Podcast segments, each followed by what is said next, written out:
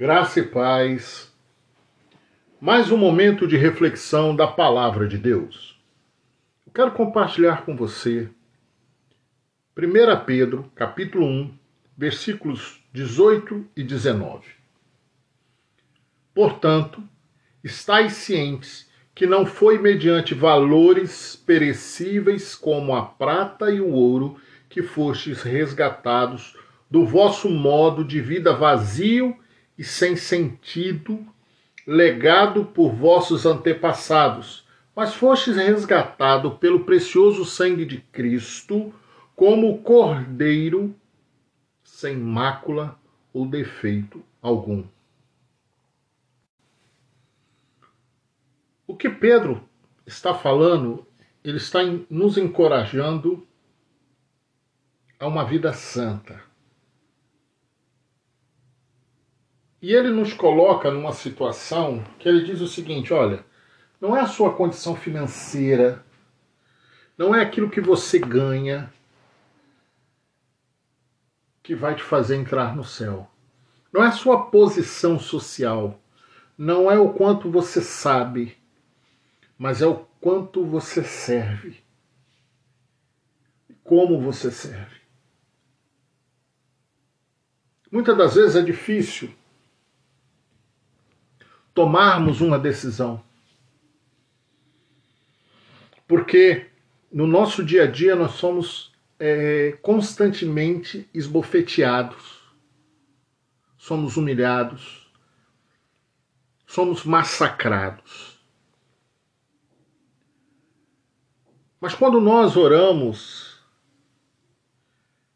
a Deus, aquele que age e que julga imparcialmente, as nossas obras, nós devemos proceder com um sincero temor durante a nossa jornada terrena. Porque se nós estamos cientes de que não foi mediante valores perecíveis como prata e ouro que fomos resgatados, mas fomos resgatados pelo sangue do Cordeiro vertido na cruz. Por que, que nós não olhamos para isso com, uma, com um olhar mais sincero? Por que gostamos tanto de posição? Por que queremos tanto reconhecimento? Por que queremos tanto que pessoas batam palmas? Para as nossas atitudes, para a nossa santidade, que são coisas perecíveis diante de nós, porque a nossa santidade ela é vulgar.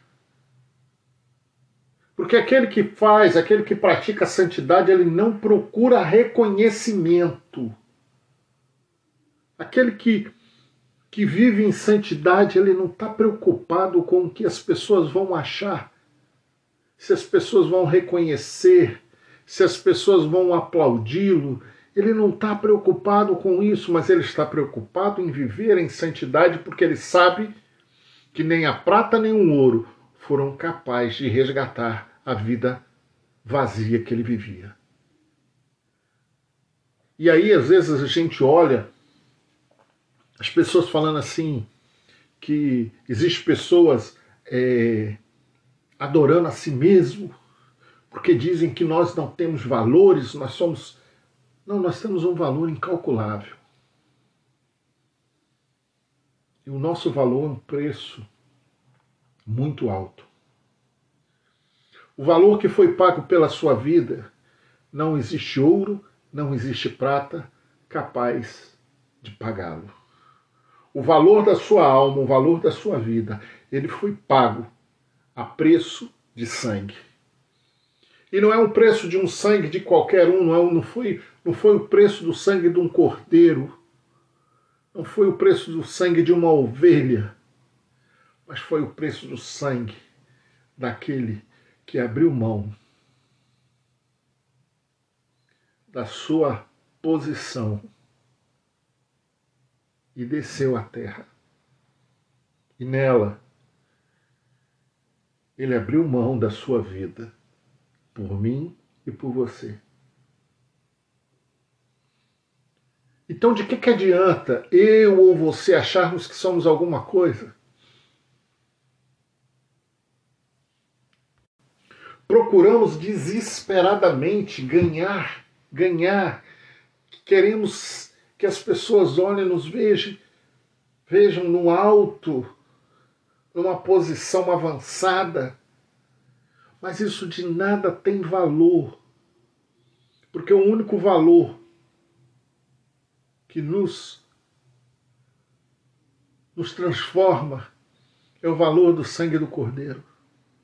É aquele valor que nos constrange a entender que nada somos.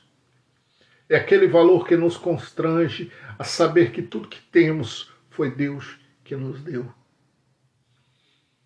E aí, às vezes, você olha e fala assim: nossa, mas eu tenho um carro, meu carro é o último modelo, faz isso, faz não sei o que, fala, anda, você só tem isso. Porque Deus permitiu que você tivesse. Eu, quando eu era criança, eu escutava muito uma pregação que meu pai gostava de fazer, que ele falava que tudo na vida de Cristo foi tinha sido emprestado. Para o nascimento, emprestaram-lhe uma manjedoura. Né? Para a sua vida, ele sempre pegou as coisas emprestadas. Ele, quando ele entra em Jerusalém, eles arrumaram um burrinho lá emprestado, um jumentinho emprestado, e ele. E quando ele foi sepultado, a sepultura dele foi emprestada. Passados seus anos, essa mensagem sempre ficou ecoando na minha mente. E eu descobri que não só Jesus teve as coisas emprestadas, mas o interessante é que quando Jesus permite que as pessoas descobrissem que a vida dele tinha sido apenas com coisas emprestadas, porque o pai que ele tinha terreno foi um pai emprestado. A mãe que ele teve terreno, mesmo que sendo biológica da parte humana, ela era emprestada. Porque ele era divino. Mas aí uma coisa que me chamou a atenção foi que quando eu nasci, eu descobri também que tudo que eu tenho é emprestado. Eu não tenho absolutamente nada. Nem essa carcaça que carrega a minha alma, o, o meu espírito, ela é minha. Porque ela já chegou nesse planeta com data de validade. Então, tudo que eu acho que eu tenho, a mim não pertence. Você pode ganhar todos os valores do planeta e de nada te servirá se a tua vida não estiver nas mãos de Deus. Você pode ter o ouro, você pode ter a prata, mas se você não tiver Cristo, é apenas algo que não te levará a lugar algum. Porque se você escutar aquela parábola do rico, tem uma frase fantástica nela. Louco, hoje pedirão a tua alma, e o que tens guardado, para quem será? Para a geração que vai vir depois? vão usar, vão usufruir, mas também não será deles. Às vezes nós vemos famílias brigando por causa de um punhado de dinheiro que não é deles. Porque a única coisa de valor que você tem é o direito de adorar a Deus. É o seu direito de servir ao Senhor com o melhor que você tem. Isso significa com tudo que você tem. Sirva ao Senhor, honre ao Senhor, e a sua jornada com Ele será transformadora.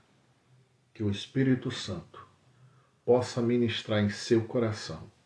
Amém e amém.